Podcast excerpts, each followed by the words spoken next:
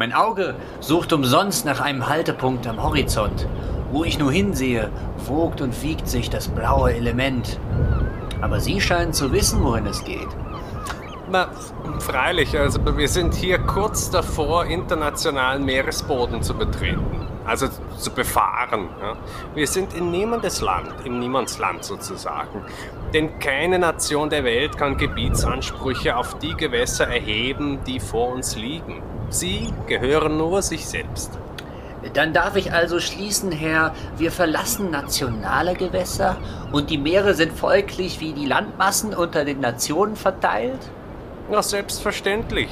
Küstengewässer sind aufgeteilt nach den Ländern, denen sie angehören.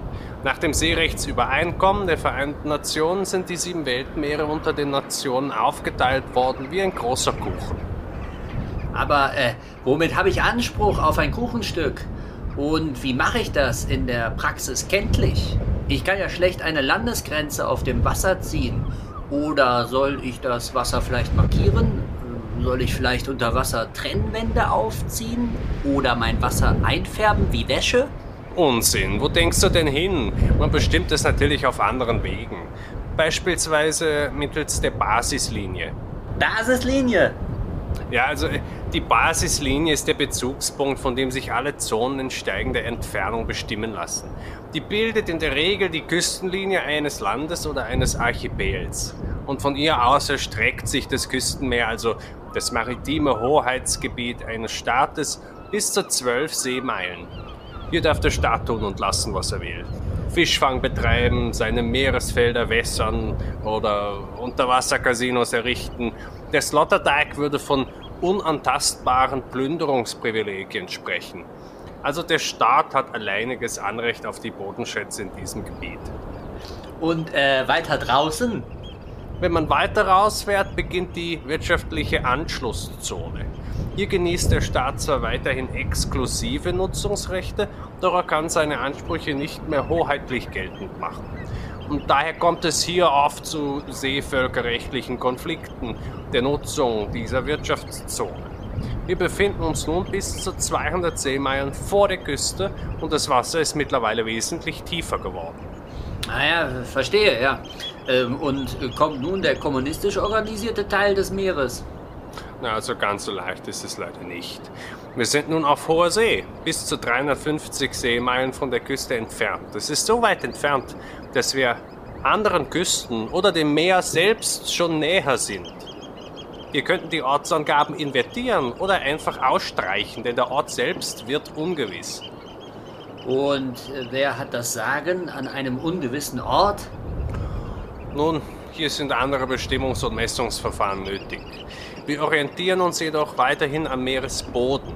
Der Festlandsockel, der normalerweise bis zu 200 Seemeilen ins Wasser reicht, kann einen Überhang besitzen, den man Kontinentalhang nennt und der sich weitere 150 Meilen ins Meer erstreckt. Die Landplatten flachen hier allmählich ab, bis sie schließlich im Kontinentalfuß maximal abgeflacht sind. also flacher kann ein Land dann gar nicht mehr sein. Das nicht einmal Holland. Also tiefer kannst du als Landmasse gar nicht sinken. Das ist der Nullpunkt geologischer Aufbäumungskräfte. Die Landmassen, die hier liegen, sind total erschöpft und plattgedrückt von den abertausenden Tonnen von Wassermassen, die auf ihnen lasten.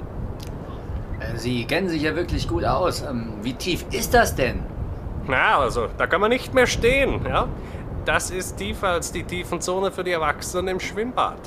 Also der Kontinentalfuß, der liegt weit, weit hinter der 2500 Meter Wassertiefenlinie. Es gibt auch noch die Oberaußenlinie und die Untendurchlinie aber das sind äh, ja, eher so gedachte Linien und in dem Zusammenhang eigentlich auch nicht so wichtig. Äh, warum denn eigentlich Fuß? Hat die Erde unter Wasser etwa menschliche Anatomie? Nun, das sind natürlich anthropomorphe Beschreibungsgrößen. Ja? Die fußen weit mehr auf mythischen Erzählungen als auf gemessenem Wissen. Der Meeresatlas, den ich hier gerade so vor Ihnen aufzeichne, hat seinen Namen von dem Riesen Atlas. Ja, also das ist nicht das Schulbuch, sondern äh, der Riese. Ah ja. Okay. Also nach, nach einer neueren griechischen Sage war es nämlich so. Atlas hatte als Träger der Welt einen Beruf, der auf die Knochen ging. Und er suchte daher regelmäßig nach einer Art vorzeitlichem Sparerlebnis, um sich von seiner täglichen Mühsal zu erholen. Und einem Riesen von der Größe des Atlas ging die 2500 Meter Wassertiefenlinie tatsächlich nur bis zum Knöchel oder vielleicht zum Knie. Aber einmal, als er sich in eines der sieben Weltmeere zum Baden legte, da schlief er ein. Sie kennen das vielleicht, Sie legen sich in die Wanne, lässt das Wasser einlaufen und du pennst weg und dann äh, werden Sie wieder wach und das halbe Bad ist geflutet. Und so ähnlich war das bei Atlas. Zudem rutschte er von dem steil nach unten abfallenden Kontinentalhang ab und versank schließlich in den Tiefen des Ozeans. Und dort schlummert er noch heute und der Wellengang steigt und sinkt nach der Stärke seines Schnarchens. Also, ähm, wenn also Meeresstille herrscht, schlummert Atlas sanft. So ist es. Also kommen wir zurück äh, zum Kontinentalhang. Der Festlandsockel deckt sich nicht unbedingt mit dem Kontinentalschelf. Ja, viele verwechseln das. Das Schelf ist der maritime Binnenraum eines Küstenstaates, also die etwa 200 Seemeilen die Küstenmeer und anschließende Wirtschaftszone mindestens ausmachen. Wüstenstaaten haben übrigens keine Anrechte, wenngleich sie immer versuchen, ihren Wüstensand als die notwendige Ressource für alle Strände der Welt geltend zu machen, um so wenigstens eine indirekte Teilhabe einzuklagen. Ohne Strand kein Meer, das ist jedermann sofort klar, aber wie kann ich die arabischen Sandkörner von, sagen wir mal, den französischen unterscheiden? Dafür gibt es doch keine Mittel, was die Konflikte natürlich nur potenzieren kann. Ja, aber was ist denn nun mit dem Kontinentalhang? Ja, entschuldigen Sie, also davon wollte ich ja eigentlich erzählen. Also der Kontinentalhang hängt eben noch so circa 150 Meilen ins Meer hinein. Und nach einer relativ komplexen Formel des Seerechtsübereinkommens kann der Festlandsockel samt den in ihm geltenden Rechten für den Küstenstaat um diese 150 Meilen erweitert werden. Und wir befinden uns dann hier aber auch, was das Rechtliche angeht, längst nicht mehr auf festem Boden. Ja, und ähm, was kommt dann? Nun, dann sind wir endgültig auf hoher See. Also da gibt es keine Diskussion mehr.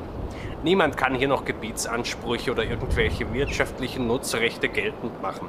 Die Vereinten Nationen sprechen im Seerechtsübereinkommen von den Gebieten jenseits der Rechtsprechung also diese Areas Beyond National Jurisdiction. Und kann man hier noch Geopolitik machen? Schwierig. Sofern es weder Bezugspunkte noch Grenzen gibt, ohne Grenzen und Punkte sind dem Geopolitiker ja die Hände gebunden. Hm, ja, verstehe. Und, und wem gehört die Hohe See dann? Also laut der UN handelt es sich um Common Heritage of Mankind, also ein gemeinsames Menschheitserbe, die Hohe See wird daher auch anonym als das Gebiet apostrophiert. Hat sich die Menschheit also da ihr eigenes Testament ausgestellt? Sich die Hohe See selbst vermacht, als wäre sie Vater und Sohn in einem? Na, so sieht's aus. Aber zugleich genießt die Hohe See Souveränität gegenüber allen Staaten. Der Putin dürfte hier also auch nicht einmarschieren, auch der Xi Jinping nicht, obwohl die chinesischen Soldaten sehr, sehr gute Schwimmer sein sollen. Die müssen ja bald wahrscheinlich nach Taiwan schwimmen. Naja, also niemand darf die Hohe See vindizieren. Sie sagten schon, sie gehören nur sich selbst. Ja, aber das kannst du auf den Meeresbodenkongressen niemandem sagen. Ne? Die Staaten buhlen alle um ihre Anteile. Und diese ganzen Beschlüsse und Dekrete und die damit verbundenen Fragestellungen, die ich Ihnen ebenso referiert habe, haben die dann drei Institutionen hervorgebracht. Den Internationalen Seegerichtshof in Hamburg, die Internationale Meeresbehörde in Kingston und die Kommission zur Begrenzung des Festlandsockels, die in New York tagt. Kommission zur Begrenzung des Festlandsockels. Ja, natürlich. Sie hören es schon am Titel. Jedes Land spekuliert natürlich auf eine größtmögliche Erweiterung seines Festlandsockels, um sich weitere Nutzzonen unter den Nagel zu reißen. Und äh, wie wird dann argumentiert an der Stelle? Ganz verschieden. Die Franzosen sagen, äh, guckt mal, das Meereswasser in dieser Region ist so geschmeidig und weich, wie nur unser französischer Kampfbär. Äh, das ist natürlich französisches Wasser, das gehört uns. Also so. Ja, das ist natürlich eine absurde Argumentation. Man Naja. argumentiert in der Regel ja geografisch. Also eine Nation sagt, schaut mal, unser Land liegt doch genau in der Gegend der Erde auch rum, wo sich eben auch diese Gewässer befinden. Ergo sind es unsere Gewässer. Nun sind ja äh, Wasser- und Landmassen leider nicht so linear aufgegliedert, wie es dem Kartografen oder dem Geopolitiker recht wäre. Sie grenzen ja an die verschiedensten Küsten. Richtig. Und denken Sie an die Inseln, die auf den weiten Ozeanen versprengt sind. Also China erhebt beispielsweise Gebietsansprüche auf die Philippinen, obwohl die Küstenlinie des Archipels weit hinter dem Festlandsockel Chinas liegt und wesentlich näher an den Küsten von Vietnam und Malaysia liegt. Also diese vermeintliche Eindeutigkeit, die in der zahlenmäßigen Messung der Küstenabstände liegt, das interessiert eine politische Großmacht reichlich wenig. Aber was wollen die denn geltend machen, also die äh, Chinesen, wenn es um die Hohe See dann geht? Oder andere Ja. Nationen? Tja, das frage ich mich eben auch. Wenn die Italiener sich von der Kaffeepause dann wieder einschalten und erklären, ma che il colore von der Wasser ist azzurro, signori, azzurro come nostro mare. Azzurro, il pomeriggio è troppo azzurro, è lungo per me, mi accorgo di non avere più risorse senza di te und so weiter ungefähr. Sie kennen das. Dann wissen wir eben auch nicht mehr, was wir da eigentlich tun. Ah, ja, verstehe ich, ja. Und was sagen denn die Deutschen? Also die Deutschen rufen äh, den Meeresboden als Kriterium an. Habt ihr euch den Meeresboden in dem Bereich angeschaut? Der ist penibel aufgeräumt, da liegen keine Steine im Weg rum. Die Meeresbewohner dort haben deutsche Unterwasserkultur. Das äh, sind äh, alles keine stichhaltigen Argumente. Na, mitnichten, mitnichten. Wer kann im strengen Sinn schon ein Besitzrecht von der Natur geltend machen? Alles menschliche Überheblichkeit. Also wenn es um Länder geht, wird man immer die Behauptung aufstellen, dass die Einheimischen abgespaltene ethnische Gruppen der eigenen Nation sind und in der Vergangenheit immer unter ihrer Herrschaft bzw. in Freundschaft mit ihr gelebt hätten. Was sagt uns dann das Gebiet, das unser Menschheitserbe sein soll? Was vererben wir uns da letztlich? Nun, also das könnten Sie mittlerweile selbst wissen. Die Freiheit. Ja, es ist die Freiheit, die in der Natur liegt. Es ist das Erbe einer entfernten Verwandten, die bei unserer Geburt zugegen war und die wir uns aber natürlich nicht mehr erinnern. Und dieses Erbe ist uns nicht schon zugefallen, wie die UN suggeriert, sondern wir können dieses Erbe eines Tages antreten. Es ist ein Testament, das wir noch nicht geöffnet haben. Ich sage es mal mit folgenden Worten. Leise kündet bessere Tage ein verlorenes Blatt uns an.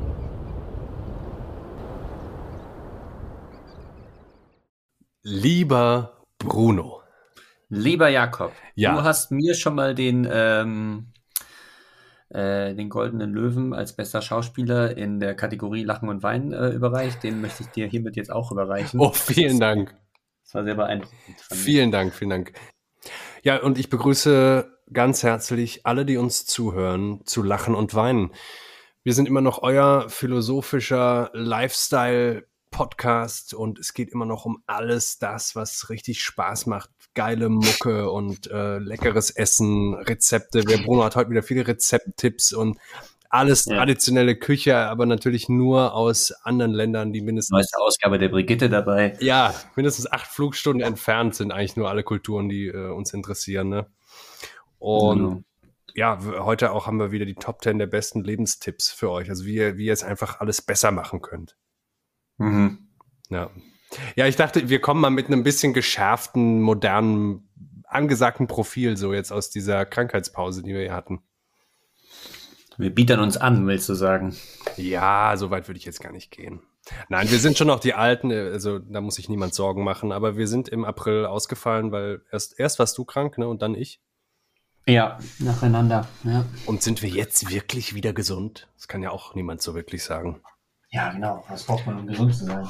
Aber wir kommen zurück. Ich sitze auch hier in einer neuen Wohnung. Ich bin umgezogen, Bruno, und habe eine neue Bücherwand im Rücken, die mich doch bestärkt. Also ich komme, seit ich alle meine Bücher wieder sehe und nicht die über die Hälfte davon im Keller lagert, komme ich mir Kommt man sich selber auch wieder cleverer vor, ne? deutlich intellektueller vor, ja. Mhm. Ich habe das Gefühl, ich denke und rede schneller. Einfach toll. Ja. Ein extrem informatives Hörspiel heute, ne? Ja, ich muss mich auch entschuldigen bei den Hörern hier, weil es äh, wirklich vielleicht äh, etwas Ja. zu viel Informationsmasse war, die eingearbeitet wurde. Aber das ist alles real. Das ist alles Realpolitik, äh, Mhm. die da aufs Papier gekommen ist und in Szene gesetzt wurde. Ähm, Also man lernt auch was dabei. Naja, und letztlich passt das zu unserem heutigen Thema. Hier Ja. meldet sich nämlich eigentlich wieder Lachen und Schmelzen, euer Podcast für ökologische Philosophie. Der zweite Streich folgt zugleich. Und zwar geht es um zwei Konzepte letztlich, äh, um die Tiefenökologie, Deep Ecology und eine angestrebte ökologische Philosophie, die dann Ökosophie genannt werden sollte. Äh, jedenfalls schlägt das der Autor vor, den wir heute kurz behandeln. Und zwar ist das der Norweger Arne Næs.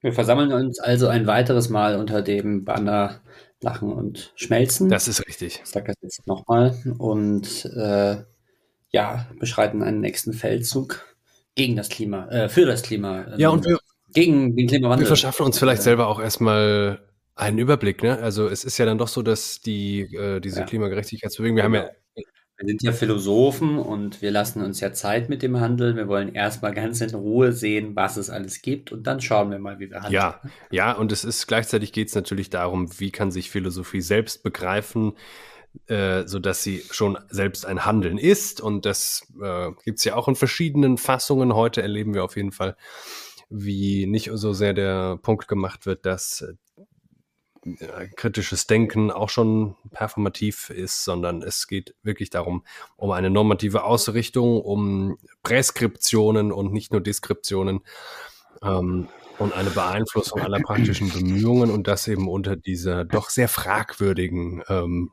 äh, diesem fragwürdigen Genre-Titel der Ökosophie. Ich äh, würde es mal bei der ökologischen Philosophie belassen. Aber gut, Mhm. jeder will ja seine Schule auch irgendwie benennen.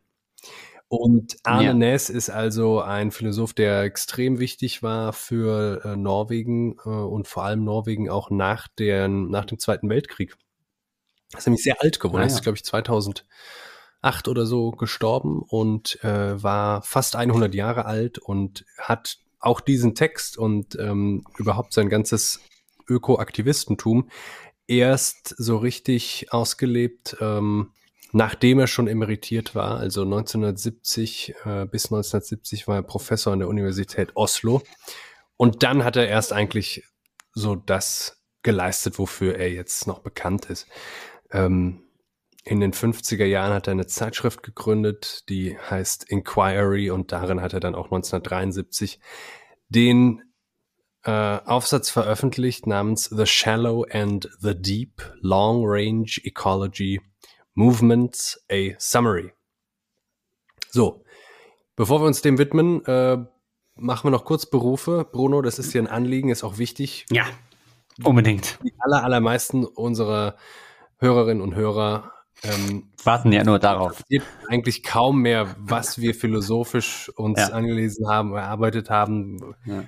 Das ist, das mag sich ja auch alles. ne? Also wir müssen, wir, wir versuchen zwar immer uns auch intellektuell neu zu entdecken. Letztlich ist es aber der liberale, neoliberale Markt, der uns zwingt, uns neu selbst und wieder zu entdecken. Und deswegen teilen wir uns monatlich mit, was wir tun. Bei mir ist es diesmal wieder ganz kurz, weil ich ja schon vor drei, vier Monaten gesagt habe, ich sage nur noch, was auch echt ist. Mhm. Und es ist jetzt dadurch, dass wir äh, im April krankheitsbedingt einmal ausgesetzt haben, ist es ein bisschen verzögert. Mhm. Ich sage also heute jetzt, ich war Lieferant. Ich habe also Als Lieferant, ja. Dinge, ich war, glaube ich, vom, äh, vom äh, Protestanten zum Lieferanten und was war ich davor? Ist auch egal. Demonstrant, glaube ich. Also auf jeden Fall faszinierende Metamorphosen, die du da vollziehst. Ja, vielen Dank, ja. Ähm, ich hatte mir ja eigentlich nur einen Titel zugelegt beim letzten Mal. Ich war ja der bedeutendste Leser des, einer der bedeutendsten Leser des 21. Jahrhunderts oder der ersten Hälfte Ja. des 21. Jahrhunderts.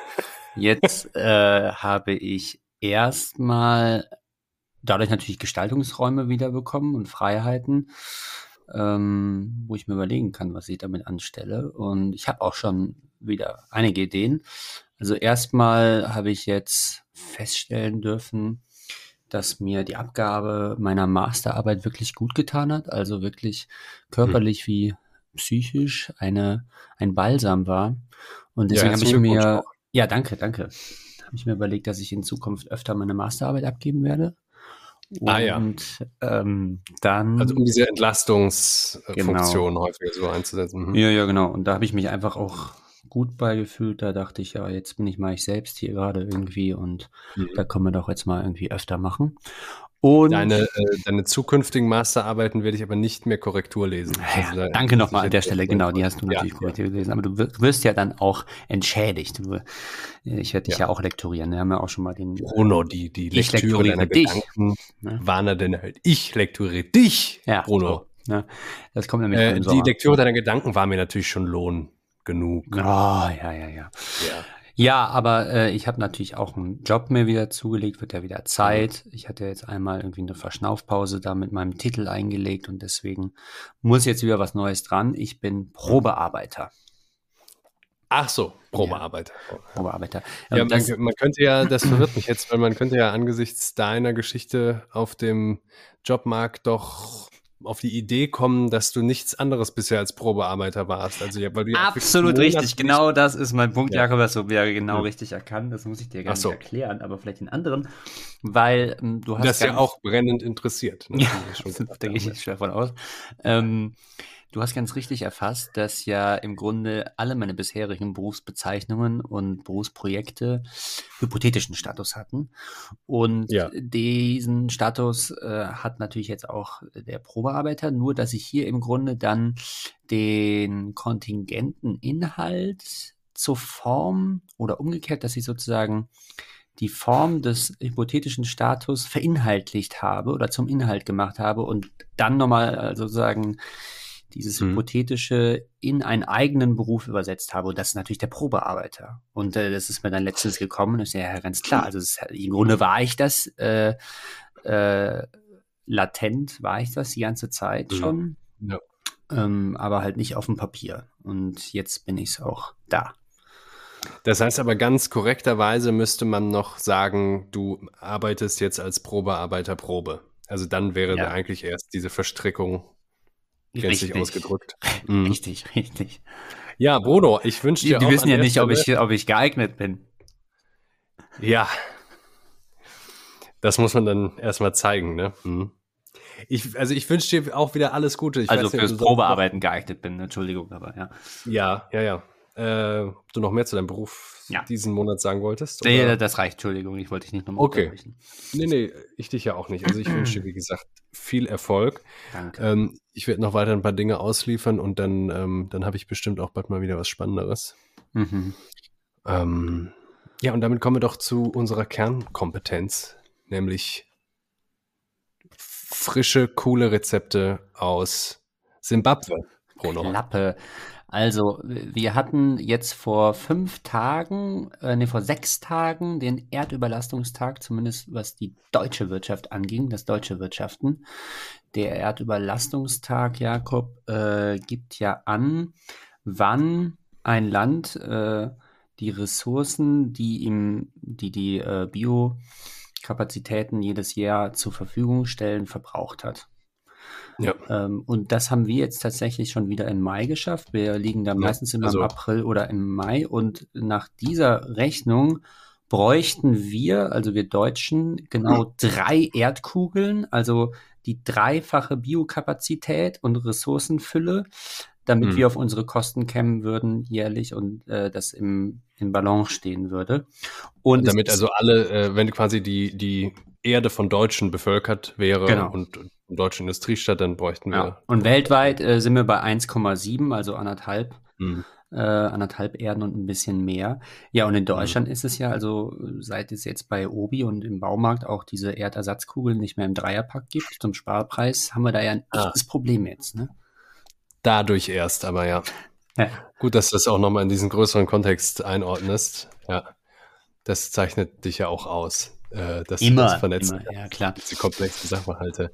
Ja, in der Tat, das ist, ähm, das, das ist so, das ist auch nicht neu, glaube ich. Ne? Und ähm, das führt uns wirklich direkt ins äh, Thema und zu Arne Näs, äh, dem unter anderem, das ist so das, was man hauptsächlich an ihm und seinen Konzepten kritisierte, vorgeworfen hat, dass er ähm, ja sozusagen menschliches Leben irgendwie relativiere. Nicht so ganz absolut setze jedenfalls, äh, weil er sich also auch geäußert hat und das war ja so quasi im, im Beginn der ähm, neueren, also der modernen ähm, Ökobewegungen Ende der 60er und in den 70ern gang und gäbe. Das, äh, das war so, eine, mhm. so ein äh, Topos, der da eigentlich immer wieder auftauchte, nämlich Überbevölkerung. Also der Gedanke, ähm, zu viele ja. Menschen ja. auf der Welt überlasten sozusagen das Ökosystem Erde und dann bräuchte man irgendwie drei Erden und das drückt sich ja, das drückt sich eigentlich ja. heute noch so ein bisschen auch darin aus. Natürlich muss man das differenzieren mittlerweile, ähm, wenn man jetzt sagt, der Erdüberlastungstag ist gekommen. Es geht ja vor allem um die Wirtschafts- und äh, die Wirtschaftsweise und die äh, Industrie, die das Ökosystem Erde überlastet. Es sind nicht die einzelnen menschlichen Organismen. Die könnten ziemlich, und das sieht man ja an anderen Ländern und auch anderen Ländern, die viel größer und bevölkerungsreicher sind als etwa Deutschland. Ähm, die einzelnen menschlichen Organismen könnten ziemlich ressourcenschonend sich immer noch gut ernähren und so weiter.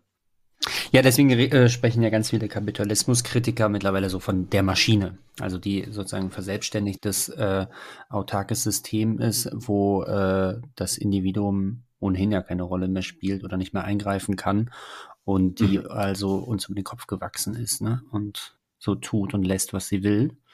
Was natürlich mm, irgendwie auch immer eine tückische Beschreibung ist, weil man da natürlich immer vergesst, vergisst, dass es ja eine Dialektik zwischen Allgemeinem und ähm, Einzelnen gibt, also dass eine Gesellschaft irgendwie halt nur die Summe ihrer Mitglieder ist, also nur aus äh, den Teilnehmern sich zusammensetzen mhm. kann und ohne sie halt eben auch nichts ist.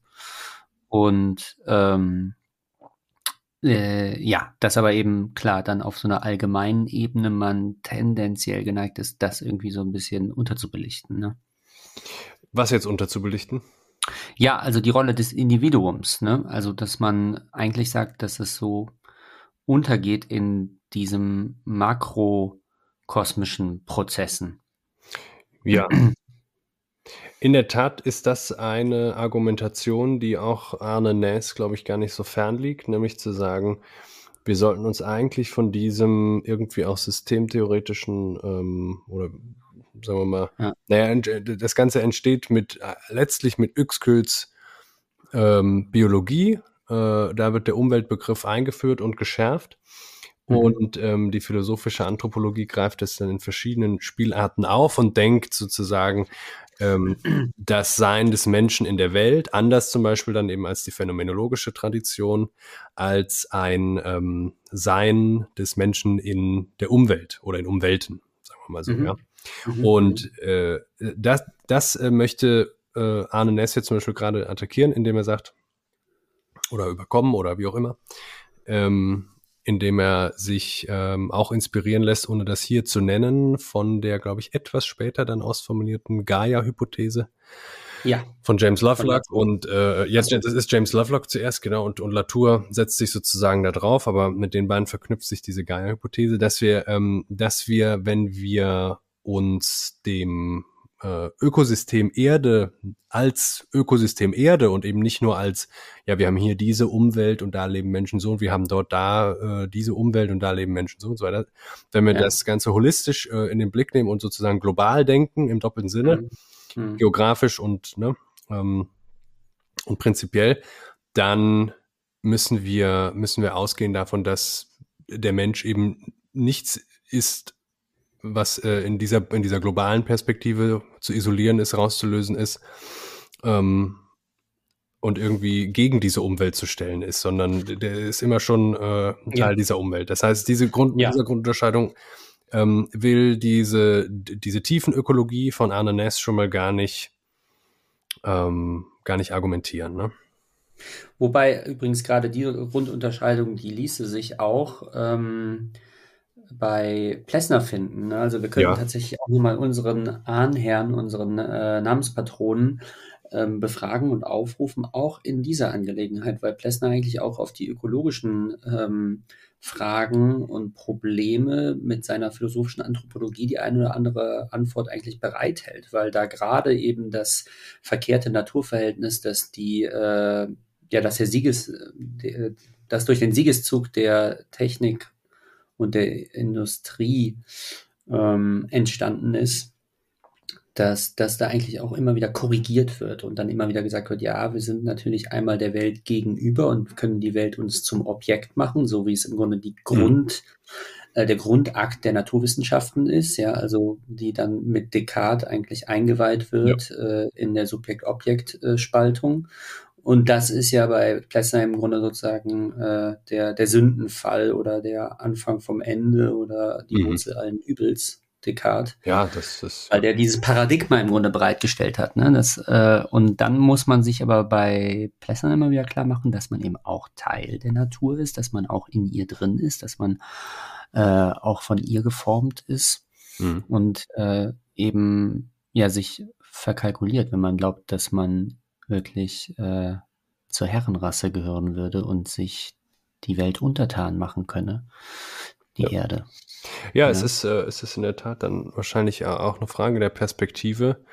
Und ähm, jedenfalls aus der Perspektive, die sozusagen die Erde als Ökosystem subjektivieren will, ähm, ist das natürlich, äh, was heißt nebensächlich? Also auch die kann den menschlichen Standpunkt natürlich irgendwie erkenntnistheoretisch nicht verlassen, aber es ist natürlich total ja. blödsinnig äh, aus dieser Perspektive sich den Menschen anzugucken, der dann in diesem Ökosystem steckt und naturwissenschaftlich meint, sich überall äh, auf diesen ähm, utopischen Standort stellen zu können. Ja? Also als wäre er nicht ja. selber eingebettet und müsste nicht unter genau. seinem Handeln äh, auch selbst leben. Also die Konsequenzen.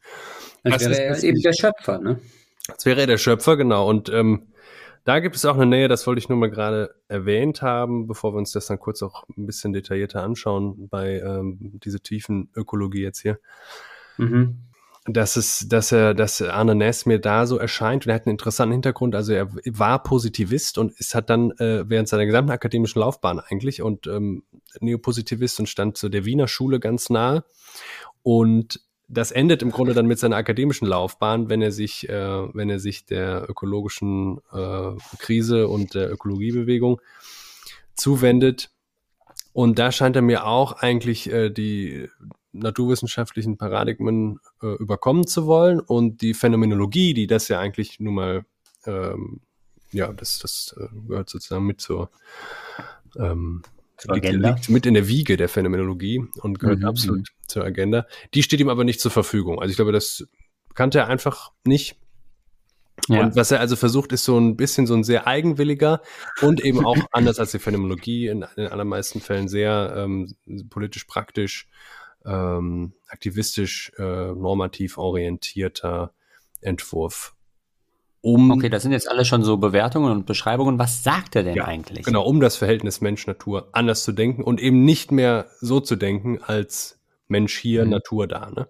Und das mhm. ist dann, also da, da wäre zum Beispiel phänomenologisch und den werden wir uns hier in unserer Lachen- und Schmelzen-Reihe sicherlich auch mal genauer ansehen. Ähm, Gernot Böhme interessant, der, ja. ähm, der das, der sagt, wir haben natürlich dann im Leib den Ankerpunkt, an, die Organe. an dem wir spüren, und das ist eben genau das, was wir der, durch die ökologische Krise spüren, nämlich die Konsequenzen unseres eigenen Handelns und ja. worin auch immer, in der Hitze, im, äh, in allen möglichen Katastrophen, die die ökologische Krise so bereithält, ähm, spüren wir die Natur, die wir selbst sind, ja, also die wir eben ja nicht nur beeinflussen und vor dem wir uns mal schützen müssen oder so.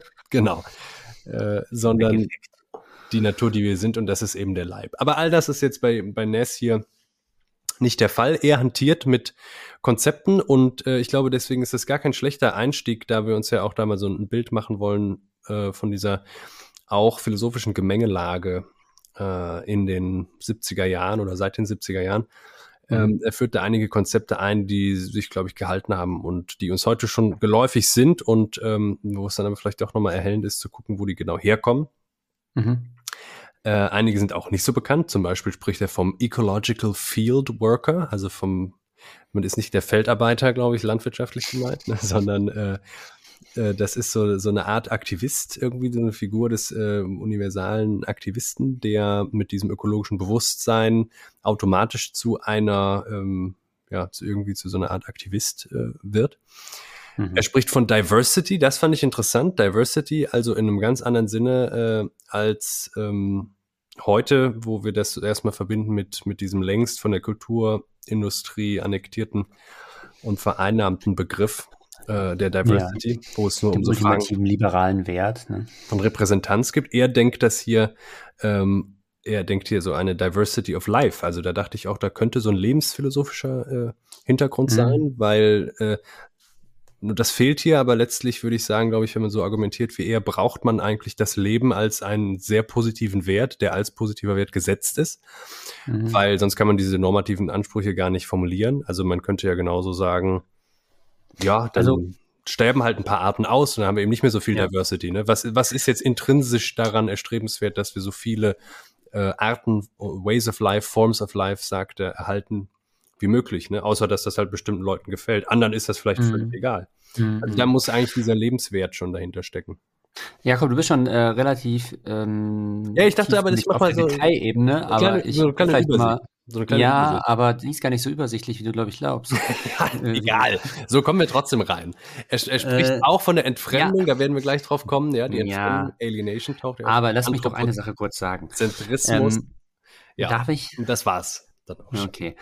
Also natürlich ist auch dieser Text äh, äh, erstmal eine Antwort auf diese drängenden Fragen, die sich mit dem Klimaproblem irgendwie stellen.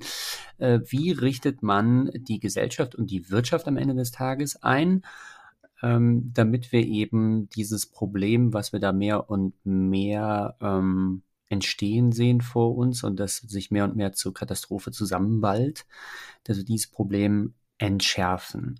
Und damit sagen, ist verknüpft natürlich die Frage nach dem richtigen Leben. Ne? Also deswegen, du hattest ja. es gerade eigentlich angerissen. Es geht natürlich auch darum, äh, das richtige Handeln zu bestimmen in einer solchen Lage. Ne? Das scheint ja, und, und, und das, das aber, zu sein. Das denke ich auch. Und dass das aber der, der zweite Schritt ist, ähm, auch hier bei, bei NES, ähm, sondern dass es erstmal darum geht, die Bedingungen der Möglichkeit des richtigen Handelns zu klären. Und hm da plädiert er ja eigentlich, ähm, spricht er immer wieder von diesem ökologischen Bewusstsein. Also äh, mhm. das kommt bei dem äh, Autoren, den wir jetzt hier haben, wahnsinnig nüchtern daher. Aber eigentlich, glaube ich, ist das ähm, dieses Motiv, was wir dann auch immer wieder jetzt mal finden werden bei Lachen und Schmelzen. Bestimmt auch, wenn wir wollen, schon bei Ludwig Klages. Ähm, letztlich diese, diese, diese zivilisationspessimistische ähm, Grundnote, dass uns da also irgendwas abhanden gekommen ist, was wir eigentlich wieder gewinnen müssen. Ja, und das, also das wäre so dieses ökologische äh, Bewusstsein. Und dann klingt das ja eigentlich auch ein bisschen wie so ein Manifest, finde ich, für alle äh, Ökophilosophen und für alle ähm, Ökoaktivisten vor allen Dingen, mhm. als würde hier sozusagen das erste Mal äh, eigentlich das Ethos dieser Bewegung ähm, kristallisiert oder, oder konzentriert werden in ähm, sieben Thesen. Ja. ja? Also, genau, es sind sieben Thesen, die sind in der Tat sehr programmatisch. Ähm, das legt er auch offen, die sind normativ von vornherein formuliert. Das sind jetzt keine ja äh, logischen Herleitungen oder Ableitungen oder irgendwie was, was genau. aus dem Begriff der genau. Ökologie genau. gewinnt. Und daher natürlich äh, ist es schon ähm, in der Tradition oder in der Reihe der Texte, die wir jetzt momentan bei Lachen und Weinen lesen, weil ja Mensch und Erde von Ludwig Klages in unserer letzten Folge im Grunde auch als ein Gründungsdokument angesehen werden kann für die Ökologiebewegung, zumindest in Deutschland. Mhm. Und das wäre jetzt eben im Grunde ein ähm, Exemplar, was dann 50, 60 Jahre später ja. Furore gemacht hat, Furore gesorgt hat. Ja, genau. Was, was dem, dem ersten Bericht des Club of Rome noch vorangeht, aber äh, irgendwie genau. quasi eine, einer der äh, Gründungsversuche für eine. Ja. Äh, Der ja. Club of Rome ist ja 72, ne? Meine ich glaube 79, ne? Ah, okay. Ja gut, das sollten wir auch nochmal rausfinden. Äh, den müssen wir natürlich auch nochmal äh, demnächst uns näher anschauen. Es gibt sogar einiges auf der Liste. Du hast völlig ja. recht, 1972. Wir sind hier 72, ja. zeitgleich, ja. Ja.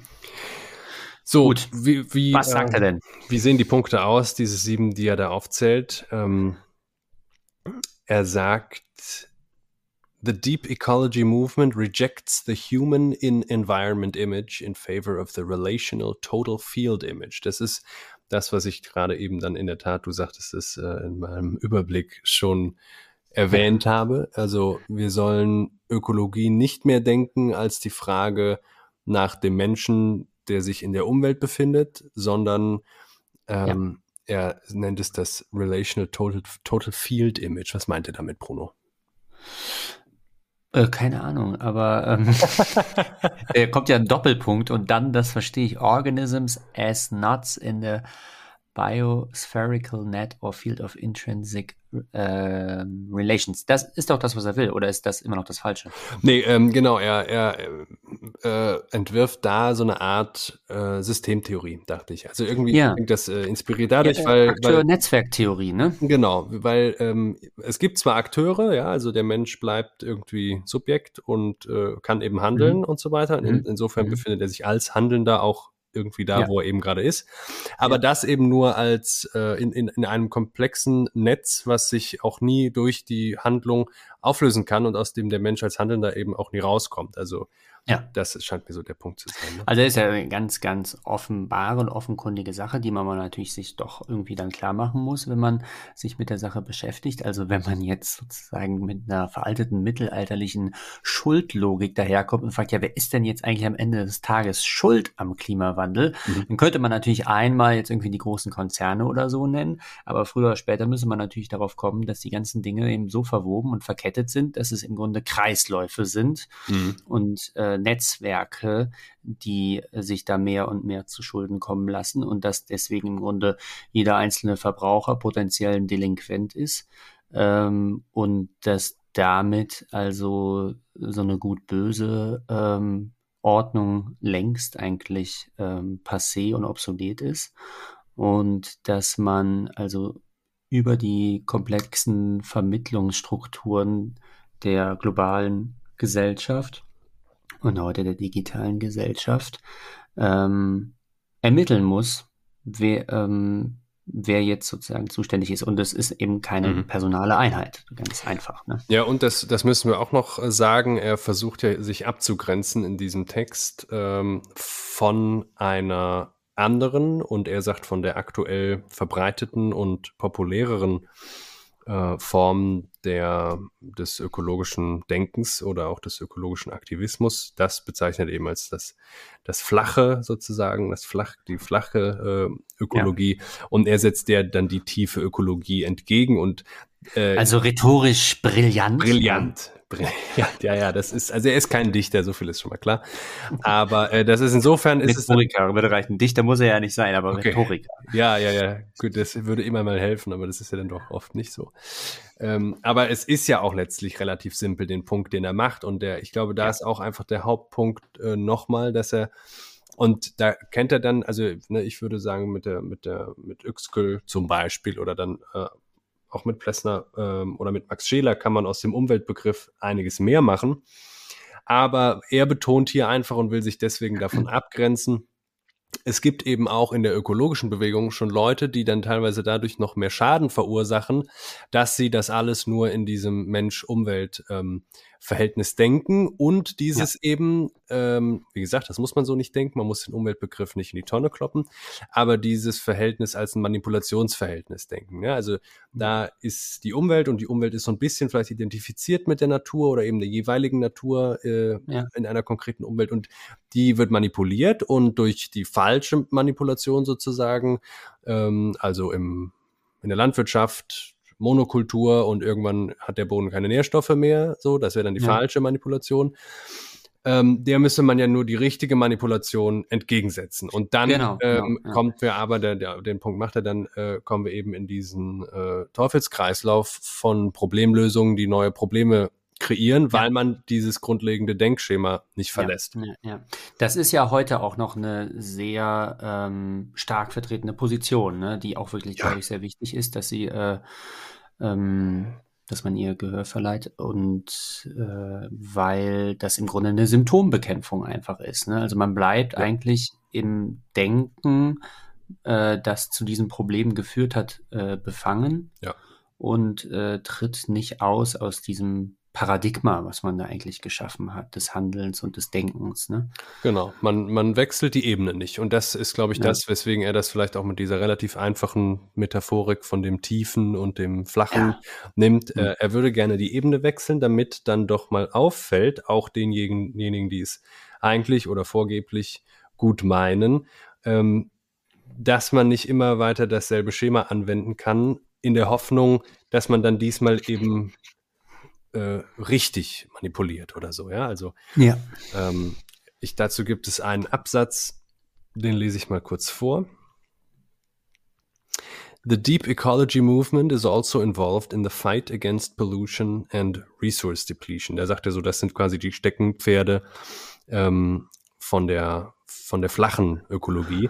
Äh, mhm. Die schreiben sich auf die Fahne, naja, wir haben also hier Umweltprobleme, wir haben zum Beispiel ganz viel Müll und Plastik und äh, Abgase und die wollen wir ja nicht haben. Und das mhm. heißt, wir konzentrieren uns darauf und wollen dann, ne, wir wollen sozusagen ein bisschen aufräumen. Um, in this fight, ecologists have found powerful supporters, but sometimes to the detriment of their total stand. This happens when attention is focused on pollution and resource depletion rather than on the other points or when projects are implemented that reduce pollution but increase evils of other kinds. Das spricht er hier nicht aus, aber das ist natürlich genau das Argument, was man gegen die Atomenergie äh, vorbringen müsste. Wir haben das Problem, fossile ähm, also die Verbrennung von fossilen Stoffen äh, gibt uns Energie und dann haben wir aber Umweltverschmutzung, wir haben Luftverschmutzung und so weiter. Ja, ja. Also Atomenergie, super Sache, weil damit lösen wir dieses einzelne Teilproblem in dem konkreten Sachverhalt, wo es sich um die Verringerung der Umweltbelastung durch Luftverschmutzung geht. Bei Atomenergie können wir nämlich Energie erzeugen, ohne fossile Dinge verbrennen zu müssen. Ja. Das, das große Problem, was dadurch aber neu erzeugt wird durch diese tolle Lösung, ist, dass wir ähm, abseits des äh, des Betriebsrisikos, äh, denken wir an die, ne, an die äh, nuklearen Katastrophen, ja. haben wir ja danach nuklear verseuchtes Material, von dem keiner weiß, wo man es, wie ja. sicher und ob überhaupt sicher lagern kann und es wird noch auf äh, Jahrhunderttausende verstrahlt sein. Deswegen ist natürlich in der Technikphilosophie die technische Folgenabschätzung eigentlich an erster Stelle gefragt. Ne? Ja, ja, und da sind wir nicht gut drin. Da sind wir nicht gut drin. Also das, das ist immer äh, relativ kurzsichtig und äh, ich glaube, ja, es ist auch deswegen kurzsichtig, weil, weil das Denkschema ähm, bisher nicht auf diese Bewusstseinsebene vorgedrungen ist. Also da will er ja so ein bisschen drauf hinaus. Mhm, mh. Wir müssen uns eigentlich anders einrichten, bevor wir überhaupt dann dadurch die Möglichkeiten geschaffen haben, anders handeln zu können. Ja. Ja. Ja, ja, ja. Und ein, ein weiteres äh, Konzept, was er anspricht äh, auf dem Weg dorthin und was er sozusagen für die Tiefenökologie ins Manifest schreibt, ist das äh, des Biospherical Egalitarianism. Mhm. Ähm, und dieser Egalitarismus äh, im Biosphärischen meint erstmal nur, dass der Mensch sich nicht mehr als die Krone der Schöpfung begreift. Äh, der Mensch hat also vor allem keine normativen Vorrechte mehr gegenüber anderen Lebewesen. Nicht die Herrenrasse? Nicht die Herrenrasse, doch nicht. Äh, ähm, doch und, nicht. auch keine normativen Rechte, was ja, ja, noch vermessener ist, was aber letztlich ja eben dieses ähm, Manipulationsverhältnis äh, äh, Mensch manipuliert irgendwie klug die Umwelt mhm. ähm, eben meint, äh, äh, gegenüber dem Biosystem als Ganzes haben, hat der Mensch keine normativen Vorrechte. Also er kann nicht ja. sagen, ja, hier, das, das passt mir aber gerade ganz gut oder so, weil letztlich, und das ist ein Punkt, den er, finde ich, noch nicht genug macht, letztlich kommt der Mensch da ja selbst nicht mehr raus. Ne? Also das ist so das, das kann man dann auch kritisieren, weswegen gesagt wurde, diese tiefen Ökologie ist, äh, hat was Religiöses oder Spirituelles. Ich glaube, mhm. er ist nur so ein bisschen unbeholfen darin, ähm, auszudrücken, dass es ja, dass es eben letztlich äh, ja normativ schön und auch ein frommer Wunsch ist, ähm, wie er sagt, die, das Ökosystem einfach nur um des Ökosystems willen äh, zu pflegen und so weiter. Genauso wie man den Hund, den man hat, nicht äh, einfach nur, weil er einen Nutzwert hat als Kuscheltier pflegt, sondern auch, weil der Hund an und für sich ein Wert ist und ein Lebewesen und so weiter. Ne, das ist so ein frommer Wunsch, aber er letztlich betont er nicht, dass der Mensch sich selbst schadet. Also äh, mhm. er denkt ja nicht nur sein Verhältnis zur Umwelt falsch, wenn er es als dieses Manipulationsverhältnis Mensch-Umwelt denkt, sondern er denkt ja sich selber auch falsch. Ja?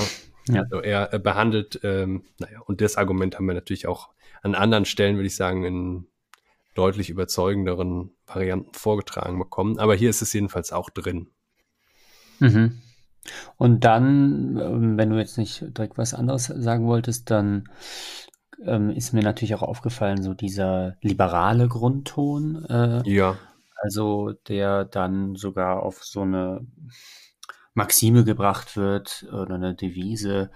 Live and let live is a more powerful ecological principle than either you or I. Ja, genau. Ähm, also leben und leben lassen, was ja eigentlich auch schon so eine kölsche Grundweisheit ist, ne?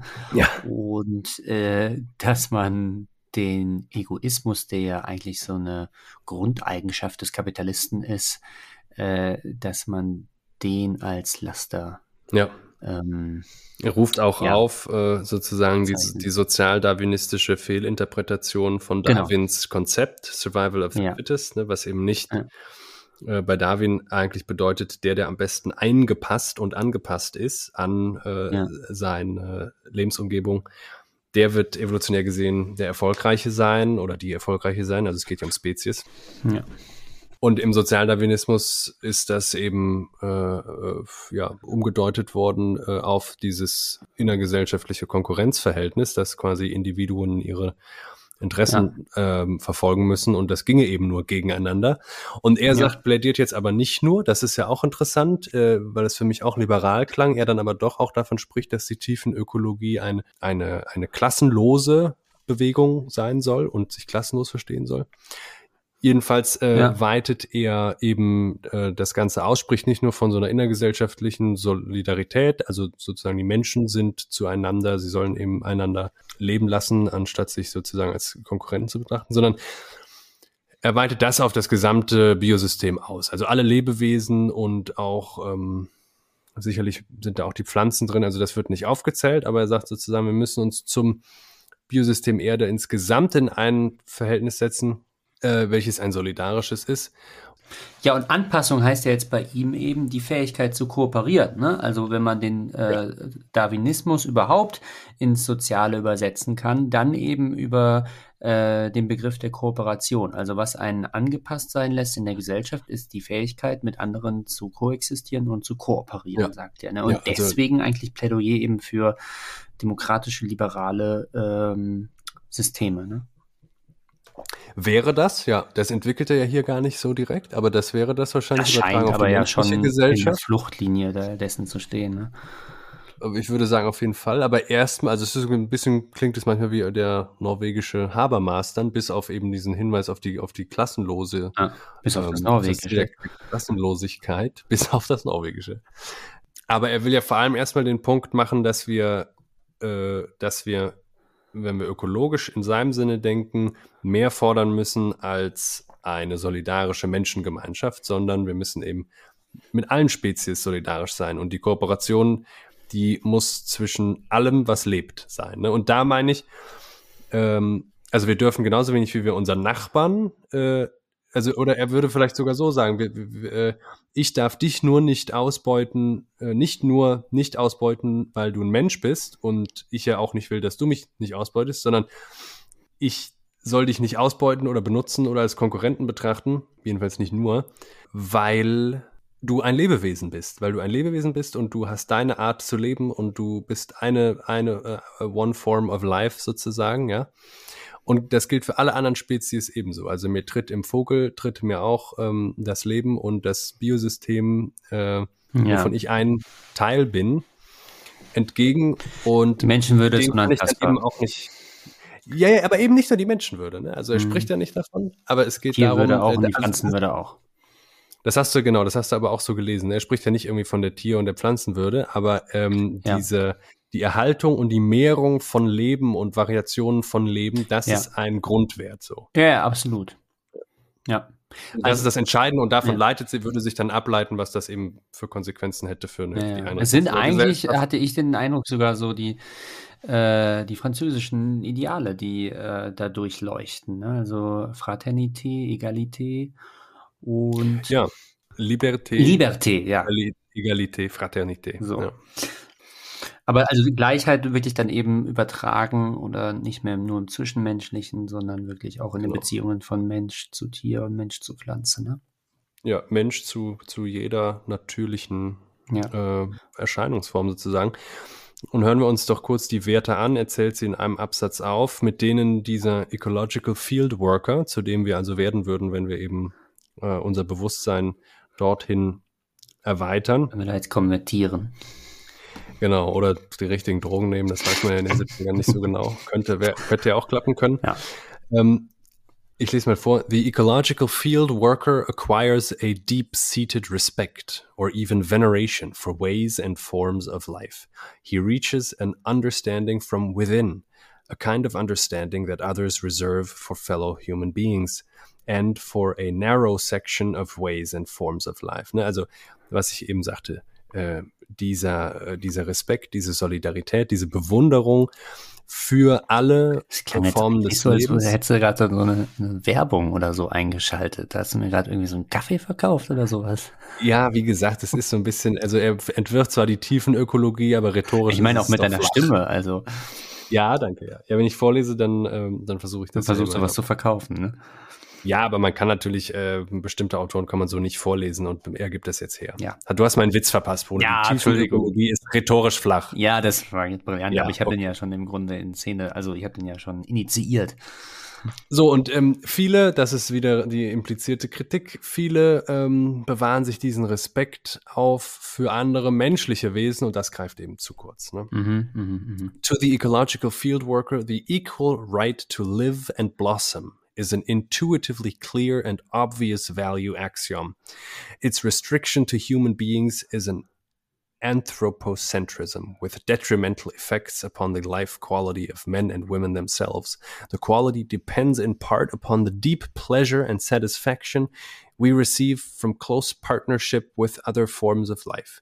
The attempt to ignore our dependence and to establish a master slave role has contributed to the alienation of man from himself. Äh, Der ist relativ ergiebig eigentlich, dieser Absatz hier. Ne? Äh, Und das sagt er so, das kann er, kann er auch nicht mehr als sagen, dass er das eben einfach so setzt. Ne? Das ist also das normative äh, Axiom hier, Mhm. dass dieses ähm, gleiche Recht zu leben für alles, was lebt, zu gelten hat. Ja. Ansonsten missversteht man das. Wenn man sozusagen nur Menschenrechte hat, dann äh, Auch für Schokocroissants und auch für Zigaretten. Genau, Bruno, ja. Deren Rechte müssen, und ich habe ja auch schon mal gesagt, die Rechte der Fußnoten, die müssen auch vertreten Ja. werden. Ne? Und In dem der Parlament der Dinge nach Literatur. Latour. Ja. Aber Bruno, das sind ja eben, genau, das wären ja Dinge, ne? Und jetzt geht's ja um alles, ja, was lebt. Wir haben aber auch ja. Rechte. ne? Also, Auch Rechte. Ja. Okay. Ja. Musst du vielleicht mal ein Manifest schreiben. ja, mache ich auch. Die, äh, die Tiefendingologie oder so. Kannst du ja dann noch was Schöneres überlegen. Ja, die Minderheit der Dinge oder so, weiß ich nicht. Ja. Also äh, diesen Respekt, diese Wertschätzung für Leben zu reservieren für menschliche Wesen, das ist eben der Anthropozis äh, Anthropozentrismus, wie er ihn versteht. Ja. Man könnte gut natürlich mal das sehr liberale Konzept der Menschenrechte äh, hierüber kritisieren, weil wenn man jetzt, wenn man jetzt Menschenrechte hat, okay, klar, dann gibt's die Idee, ja, wir machen auch Tierrechte und wir machen auch vielleicht noch Pflanzenrechte, aber irgendwo wird's ja dann auch ein bisschen merkwürdig mit den ganzen Rechten, mit dem Rechtssystem. Geht es nicht eigentlich um ein, äh, ein Verständnis oder mindestens eben auf dieser ökologischen Ebene ist, ist das dann vielleicht der Fall. Äh, wenn ich da Partikularrechte ver verleihe, Ja. dann äh, bin ich, dann habe ich, äh, ne, dann ist das falscher Universalismus, wenn ich von allen Menschen spreche, weil das ist eben nur ein kleiner Teil äh, des, des gesamten Ökosystems, um das es mir eigentlich gehen muss. Hm. Und er betont, wenn wir unsere Abhängigkeit von diesem Ökosystem und äh, übrigens auch, dass, äh, dass es schön ist, wenn wir, er sagt, Partnerships äh, mit anderen Ja, Forms of Life haben, Sache, ja, ja. also denken Sie da an das Haustier, was Sie in jeder schönen, ja. behaglichen Wohnung finden. Ne? ähm, wenn wir das ignorieren und stattdessen uns ähm, sozusagen als Menschen tun wir, tun wir noch so, als würden wir uns als gleichberechtigt ansehen, aber verhalten uns äh, in diesem äh, Herr-Knecht-Schema, Master-Slave eigentlich. Ne? Mhm. Ne? Also wir haben immer, ja. wir, sind, wir sind die Meister, wenn es gut läuft und, ähm, und am Ende die Natur uns gut hat. Das ist die Entfremdung of ja. man from himself. Also er hat es da doch mit drin. Ja. Der Mensch schadet sich so selbst.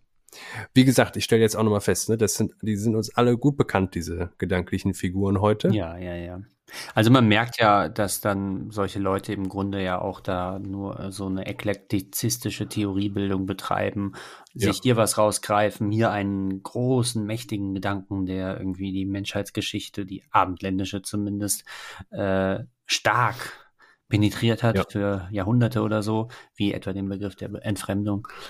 Und ich könnte mir aber zum Beispiel gut vorstellen, dass das, ähm, dass das eben deswegen sogar zugänglicher war und ist für viele, äh, die dann sich aktivistisch klar. eben, die auch einfach tatsächlich nach, nach ja. normativen Argumenten suchen, um ihr Tun ein bisschen auszurichten ja. und auch rechtfertigen zu können. Und Aber was, was ich jetzt an der äh, Stelle schon mal versprechen werde, ist, dass man natürlich auch nochmal äh, in der einen oder anderen Folge den philosophischen Background ähm, solcher abgespeckten Versionen, wie wir die jetzt hier gerade haben, äh, liefern ja. werden. Also natürlich müssen ja. wir uns auch nochmal ein bisschen Marx anschauen oder ich dachte, man könnte ja eigentlich auch nochmal die Dialektik der Aufklärung jetzt neu lesen in Bezug auf unsere äh, Problemlagen heute, weil mhm. die eigentlich auch immer wieder in äh, Einführungen genannt wird, äh, über die, die sich mit der Diskussion des Postwachstums und all dem so beschäftigen. Mhm. Also es gibt ja, Postwachstum und, und Degrowth, das ja. sind Konzepte, denen wir uns nähern werden. Und ich habe ja mittlerweile so einen kleinen Stapel an Grundlagentexten, die, ähm, die du stapelst. Also was wir jetzt hier bei Arne Ness haben, ist ja sozusagen, deswegen habe ich das am Anfang erzählt, der Professor, der sich nach getaner akademischer Arbeit ja. ähm, dann noch einem Aktivismus und einem für ihn ziemlich ja, äh, neuen Thema zuwendet. Und dann ist, es, ist er relativ befreit. Also er Schönes schreibt Hobby. jetzt hier definitiv. Ja. Und da gibt es dann doch auch in dieser sehr umtriebigen Phase der äh, ökologischen Theoriebegründungen in den 70ern gibt es, glaube ich, ähm, ja, Leute, die dann einer, einer, tief, einer äh, Fundamentalökologie näher kommen, die also erstmal klären, was, womit wir es da eigentlich genau zu tun haben und daraus dann auch bestimmte, ja, was auch immer ableiten, ne? bestimmte äh, Handlungsimperative oder so. Er macht hier wirklich so ein, so ein Programm, ohne sich großartig zu kümmern, woher er das jetzt alles nimmt. Deswegen auch, Er sagt das aber vor. auch an einer Stelle, dass es alles ein bisschen dünn ist und dass natürlich er hier nicht im Einzelnen ausführen kann, was seine ja. relativ losen, äh, etwas lapidaren Handlungsmaximen da äh, dann im Detail bedeuten. Ne? So ist das auch, wo er fallen lässt, dass The Deep Ecology Movement ein Anti-Class, ähm, eine Anti-Class-Bewegung sein soll, oder er sagt wörtlich, The Deep Ecology Movement assumes an Anti-Class Posture, also mhm. äh, sie, äh, ja, sie nimmt sozusagen eine antiklassistische Haltung ein, was auch immer das genau bedeuten soll. Er sagt dann im Grunde nur, naja, äh, in der modernen Gesellschaft ist es eben so, dass äh, Menschen sich auch untereinander unterdrücken und ausbeuten. Was nicht weiter überrascht. Ne? Ich äh, hätte aber auch gesagt, er braucht, er jetzt da diese marxistische Vulgäranleihe? Eigentlich nicht, weil spannender wäre es ja eben, und das finden wir dann bestimmt bei anderen Autoren, wenn, ja, wenn auf, auf, auf der dem zugrunde liegenden Ebene schon klar ist, dass wir uns irgendwie in einem objektifizierenden Selbst- und Weltverhältnis befinden. Ja. Und das muss jetzt gar nicht mehr großartig für das Politische ähm, ja. erstmal ausformuliert werden. Ja, ja, ja. Aber das haben wir natürlich auch. Und äh, da ein Einschub noch, weil das wäre vielleicht noch diskussionswürdig. Er sagt folgendes irgendwo in der Mitte: The implementation of ecologically responsible policies requires in this century an exponential growth of technical skill and invention. Mm. But in new directions, directions that today are not consistently and liberally supported by the research policy organs of our nation states. Ja, Das diesem also Innovationsdruck, dem werden wir ja gerecht mit unseren permanent wechselnden Berufszeichnungen, ne? Sag ich Ja, und mal. hier und wir sowieso, Bruno, aber ähm, lauert hier nicht auch dann so ein innerer Widerspruch äh, der Ökosophie nach Ness? Ja. Ähm, weil das ist ja die Frage. Einerseits sagt er, wir müssen ein Bewusstsein wiedererlangen, damit wir uns ganz anders mit der Welt in Verhältnis sehen, dass wir uns äh, erstmal überhaupt wirklich wieder als in der Welt seiend begreifen. Ja. Und das äh, ist ja eher diese, ähm, da wäre Klages sofort on board und würde sagen, ja, hier und zwar so und so und so. Und äh, Mhm. wir müssen Richtung Deindustrialisierung und so weiter. Wir Mhm, müssen mhm, uns mhm. dem aktiv erwehren. Ja. Hier klingt es jetzt aber so, er betont das, wir werden technologische Innovationen äh, und, und äh, Ja. sozusagen ein Ja. Mehr von dem, was die ähm, Probleme ja mit verursacht hat, brauchen, nur eben anders. Also das wäre Ja. eigentlich genau diese Denkfigur, die er vorher kritisiert hat. Ja, ich Äh, weiß nicht, wahrscheinlich hat er da eben auch schon die erneuerbaren Energien im Auge. Ich weiß natürlich nicht, wie weit die in den 70ern schon entwickelt waren. Ähm, Ja, klar. ja, aber darauf wird er wahrscheinlich anspielen dann, ne? Er kommt dann jetzt nochmal auf die Philosophie zu sprechen Ja. und sagt, Insofar as ecology movements deserve our attention, Ja. our meint er die Philosophenzunft, Mhm. They are eco-philosophical rather than ecological. Ecology is a limited science that makes use of scientific methods. Philosophy is the most general form of debate on fundamentals, descriptive, descriptive as well as prescriptive, and political philosophy is one of its subsections.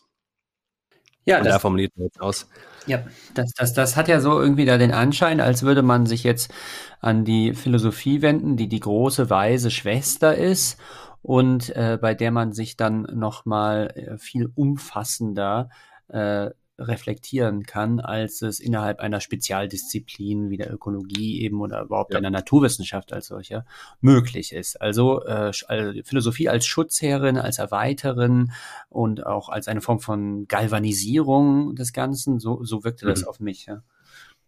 Ja, und ich finde, er macht dann hier letztlich den relativ schwachen Punkt, dass der Mehrwert einer philosophischen Ökologie eben der ist, dass die Philosophie unverhohlen äh, sich mit Werten befassen kann und auch Werte formulieren kann. So. ja. Äh, da würde ich ja jetzt sogar schon sagen, ja gut, klar. Ne? Mhm. Andererseits hält jetzt auch den naturwissenschaftlichen Ökologen nichts davon ab, äh, hin und wieder mal irgendwie äh, einen Handlungsimperativ zu formulieren oder, äh, oder Werte in der Präsentation seiner Arbeit dann mit einfließen zu lassen.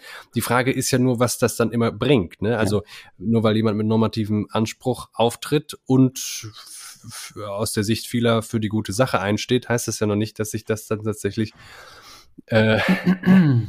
Ja, ja, praktisch, absolut. Also das wirkt eben halt wirklich dann auch eher wieder shallow als äh, deep. Das ist eher wieder shallow, ja. Ähm, aber man muss natürlich auch, finde ich, ein bisschen an Nietzsche denken, der ja immer dann unterschieden hat eben zwischen den wertsetzenden Kräften, also den wahren, also den, den Philosophen im, äh, im wahren Sinne des Wortes oder den Denkern eben ähm, und eben denen, die eigentlich nur verwalten, was sowieso schon da ist. Das sind so die, die Arbeiterebene. Und die können eben keine normativen Kriterien formulieren, weil die dazu gar nicht in der Lage sind. Geistig, wirklich am Ende bei Nietzsche. Ne? Und äh, sowas scheint hier anzuklingen, dass man sich an die Philosophie wendet, weil man eigentlich selber so ein bisschen äh, defizitär Ja, äh, äh, ist und da eigentlich Hilfe Naja. sucht. Ne?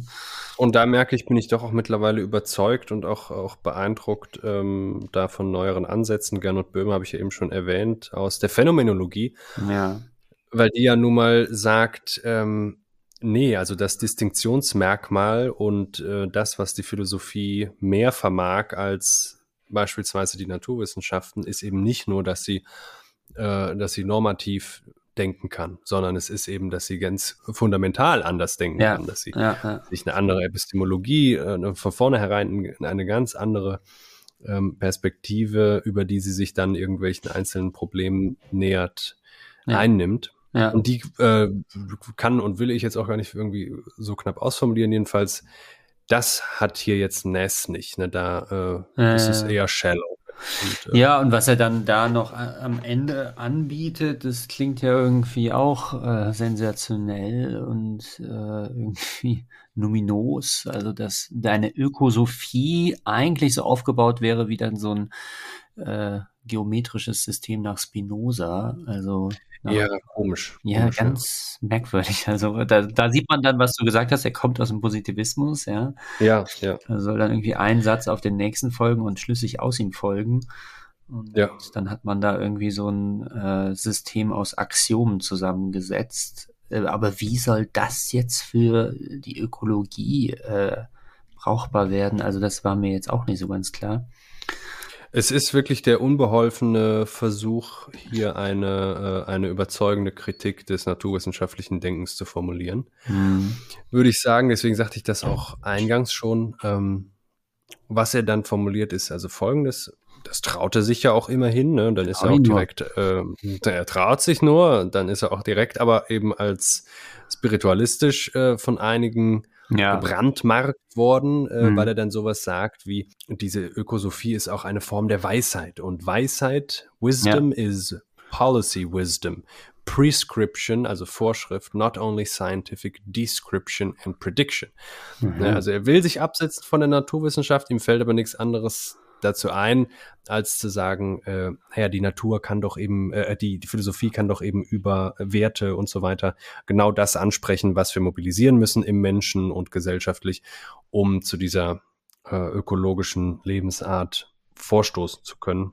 Ja. Und das ist dann eben ihr globaler Charakter im Denken. It is the global character, not preciseness mhm. in detail that distinguishes an ecosophy. Das ist auch ein sehr schlechter mhm. Begriff, den er da geschaffen hat. Rhetorisch auch wieder Ecosophy. Ja. Also Philosophy, Ecosophy, also Ecosophy oder Ecosophy. Mhm. Also es ist ganz schlecht gemacht. Auf Deutsch funktioniert es ja, die Ökosophie. Ja.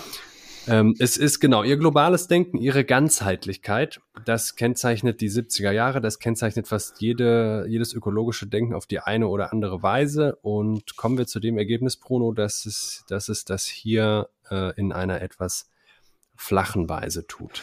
Ja, definitiv. Aber es ist auch äh, wie ein Zeitungsartikel, es ist ein Essay oder sowas, gerade mal vier Seiten lang. Das scheint wirklich äh, keine ausgearbeitete Ökophilosophie zu sein, sondern sowas wie ein Thesenpapier oder so, ja.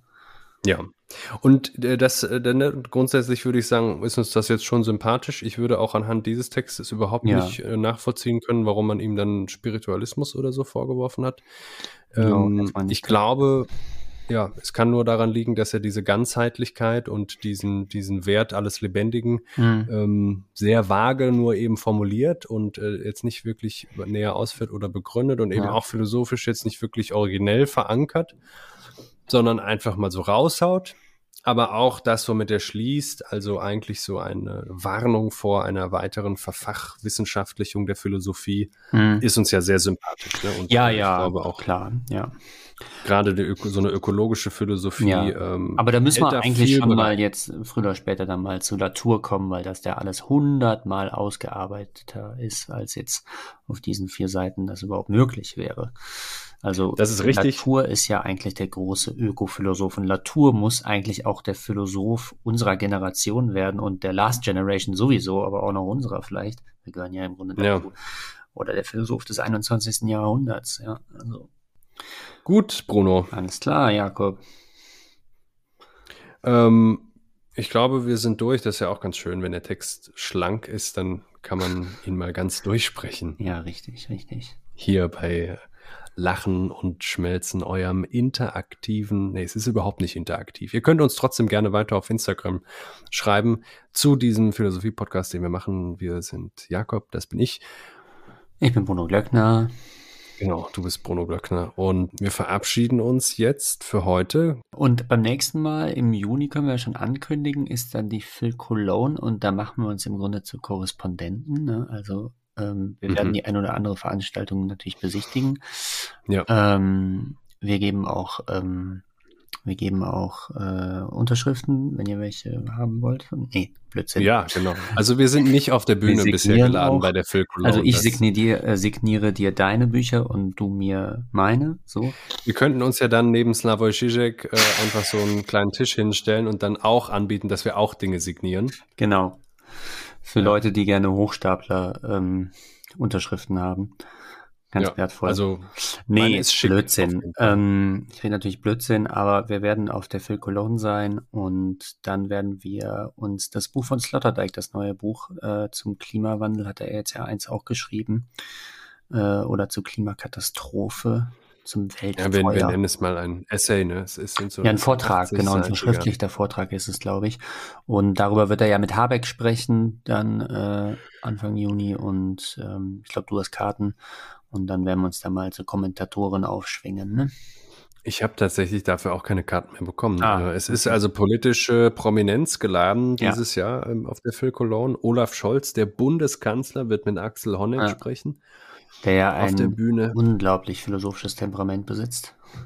Ja, mal, mal sehen. Ja. Ach, äh, Olaf Scholz meinst du ja, ja auf jeden Fall. Ja. Ja, und äh, Robert Habeck spricht eben mit Peter Sloterdijk. Das ist schon ganz interessant. Also das hätte ich jetzt äh, so in nee. unseren letzten Regierungen gab es das, glaube ich, aus Gründen nicht, dass sich da dann doch niemand in der Führungsrolle mal mit einem Menschen, der wirklich ja. ernsthaft, ja, dem Habeck kann man das schon ernsthaft ne? intellektuell gearbeitet hat, mal hingesetzt hätte, öffentlich mhm. jedenfalls. Ja. ja, und auch Olaf Scholz liest ja, äh, Michael Sandel ist sein Hausphilosoph, dieser, äh, dieser, äh, ich glaube, er ist ein Amerikaner, lehrt aber in, äh, ah, ja. Auch, ich glaube, er lehrt auch in in Stanford oder so. Ich weiß es jetzt nicht. Ach, das wusste ich nicht, okay. Ja. Äh, der macht so ganz liberale Ethik. Also ah, ja. da, wo, wo, was man so, was man so, ja, was mhm. wir im ersten Semester gelesen haben und dann auch gesagt haben, ja, okay, wo wird's denn mal spannend jetzt hier, ne? Wer haut uns denn mal ein bisschen was um die Ohren? Stimmt, und im zweiten Semester oder vierten Semester hast du ja den Liberalismus dann auch widerlegt, ne? Ja, genau, den habe ich in der vierten Klasse Staatstheorie so war damit dann auch eigentlich vorbei. beendet. völlig richtig, völlig richtig. Ja, ja Bruno, äh, gut. Beenden wir es damit. Vielen Dank an alle. Danke fürs Zuhören. Ihr könnt uns nach wie vor unterstützen, sogar gegen Geld. Da freuen wir uns besonders drüber, indem ihr äh, über unsere Website lachenundweinen.org auf Steady geht, dort ein Abo abschließt. Ihr könnt dann auch auf zweite Folgen, die wir bisher schon aufgenommen haben, im Moment aber nicht mehr regelmäßig aufnehmen, zugreifen. Die sind immer noch hinter der Paywall. Ihr könnt das einmalig machen. Ihr könnt dann sofort wieder kündigen. Ihr müsst uns auch gar nichts geben. es freut uns, wenn ihr dabei bleibt, uns empfiehlt, äh, empfiehlt und uns zuhört und vielleicht auf Instagram was schreibt oder was liked und was man alles Ja, so auf Instagram kann. erscheinen ja auch, weiß ich gar nicht, ob ich das, ob wir das bisher ähm, erwähnt haben, erscheinen ja auch unsere Aphorismen. Wir schreiben ja, also Aphorismen schreiben wir gezwungen. Auf Twitter, auf Twitter. Ah, ist noch ein soziales Netzwerk. Ja. das ist aber verwirrend. Ja, sind mehrere. Ja, ja, mehrere auf einmal, ja. Ähm, und wir schreiben Aphorismen, weil wir sozusagen durch ähm, die Vorgabe äh, des, der, oder die Beschränkung des Twitter-Tweets dazu gezwungen sind. Ne? Also wie viel Zeichen darf man da? Okay. Also wenn du, wenn du über moderne Medien sprichst, dann klingt das wirklich, als wäre so ein 61-Jähriger, der das erstmal gerade der froh ist, wenn er ja, das Passwort bei Windows halt noch eingegeben nicht. bekommt. Ja, ja, und dann lässt er sich von seinem Sohn mal einen Twitter-Tweet zeigen. Alles klar. Das ist wirklich das Schlusswort jetzt zum, zum Mittwochabend. Mal gucken, wann die Folge erscheint. Vielen Dank. Tschüss. Tschüss.